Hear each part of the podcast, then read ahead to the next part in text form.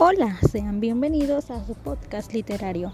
Buen día tengan todos ustedes. Como siempre, mi nombre es Vanessa Liliana y es un gusto tenerlos aquí de nuevo.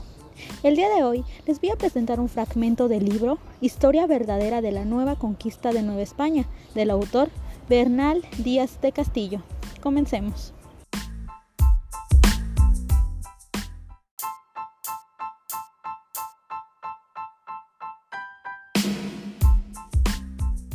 ¿Quién es Bernal Díaz del Castillo? Bernal Díaz del Castillo nació en Medina del Campo en 1496 y murió el 3 de febrero de 1589 en Santiago de Guatemala. Fue conquistador español que participó en la conquista de México y fue más tarde regidor de Santiago de Guatemala. Desde muy joven se dedicó por la carrera de las armas y debido a su afán de aventuras Hacia en el año 1519 se embarcó a América, viajando sucesivamente con las expediciones de Pedro Arias de Ávila.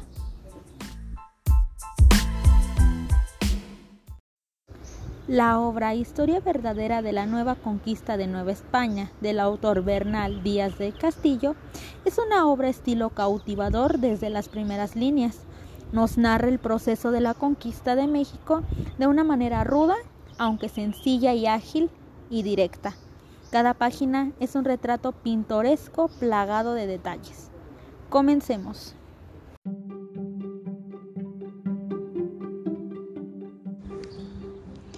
Obra. Creyendo que era isla, como nos lo certificaba el piloto Antón de Alaminos, íbamos con muy gran tiento, de día navegando y de noche al reparo. Y en quince días que fuimos de esta manera, vimos desde los navíos un pueblo, y al parecer algo grande, y había cerca del gran ensenada y bahía. Creíamos que habría río o arroyo donde pudiésemos tomar agua, porque teníamos gran falta de ella, a causa de las pipas y vasijas que traíamos, que no venían estancadas, porque como nuestra armada era de hombres pobres y no teníamos oro cuanto venía para comprar buenas vasijas y cables. Faltó el agua y ovimos de sal en tierra junto al pueblo.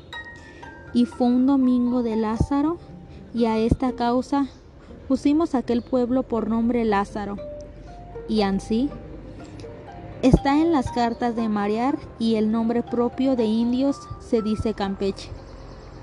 Pues para salir todos de una barcada acordamos de ir en el navío más chico y en los tres bateles con nuestras armas.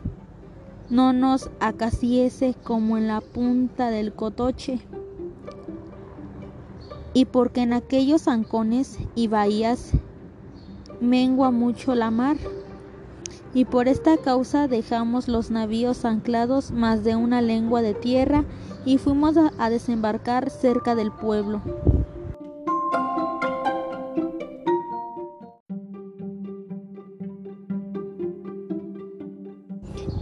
Y estaba allí un gran pozo de agua, donde los naturales de aquella población bebían, porque en aquellas tierras, según hemos visto, no hay ríos, y sacamos las pipas para echir de agua y volvemos a los navíos. Ella que estaban llenas y nos queríamos embarcar. Vinieron del pueblo, obra de los cincuenta indios con buenas mantas de algodón y de paz, y a lo que parecía debían ser caciques.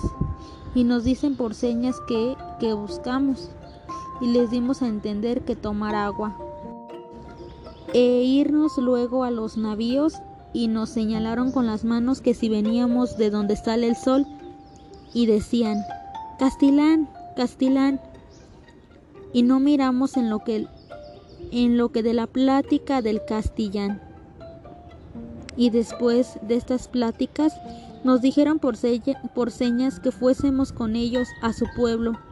Estuvimos tomando consejos si iríamos o no y acordamos buen concierto de un sobreaviso. Y lleváronos a nuestras casas muy grandes, que eran adoratorios de sus oídos y bien labradas de cal y canto.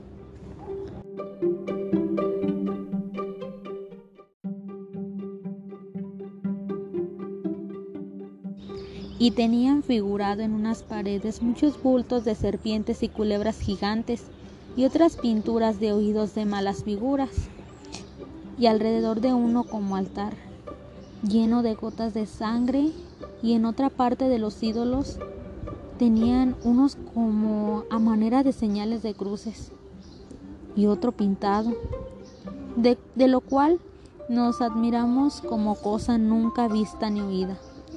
Y según pareció en aquella sazón habían sacrificado a sus ídolos, ídolos cientos de indios para que les diesen victoria contra nosotros.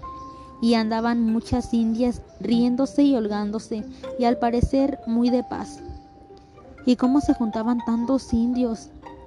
Temimos no hubiese alguna alargada, y como la pasa de Cotoche, y estando de esta manera, vinieron otros muchos indios que traían muy ruines mantas cargadas de carrizos secos y los pusieron en un llanto llano. Y luego, tras estos, vieron dos escuadrones de indios flecheros, con lanzas y rodeadas y ondas y piedras, y con sus armas de algodón, y puestos en concierto, y en cada escuadrón su capitán, los cuezales, se apartaron poco trecho de nosotros. Y luego en aquel instante salieron de otra casa, que era su adoratorio, de ídolos, diez indios, que traían las ropas de mantas de algodones largas que les, daba, que les daban hasta los pies. Y eran blancas y los cabellos muy grandes, llenos de sangre revuelta con ellos, que no se pueden desparcir ni aun peinar si no se cortan los cuales indios eran sacerdotes de ídolos que en la Nueva España comúnmente se llamaban papas, y así los nombraré de aquí en adelante.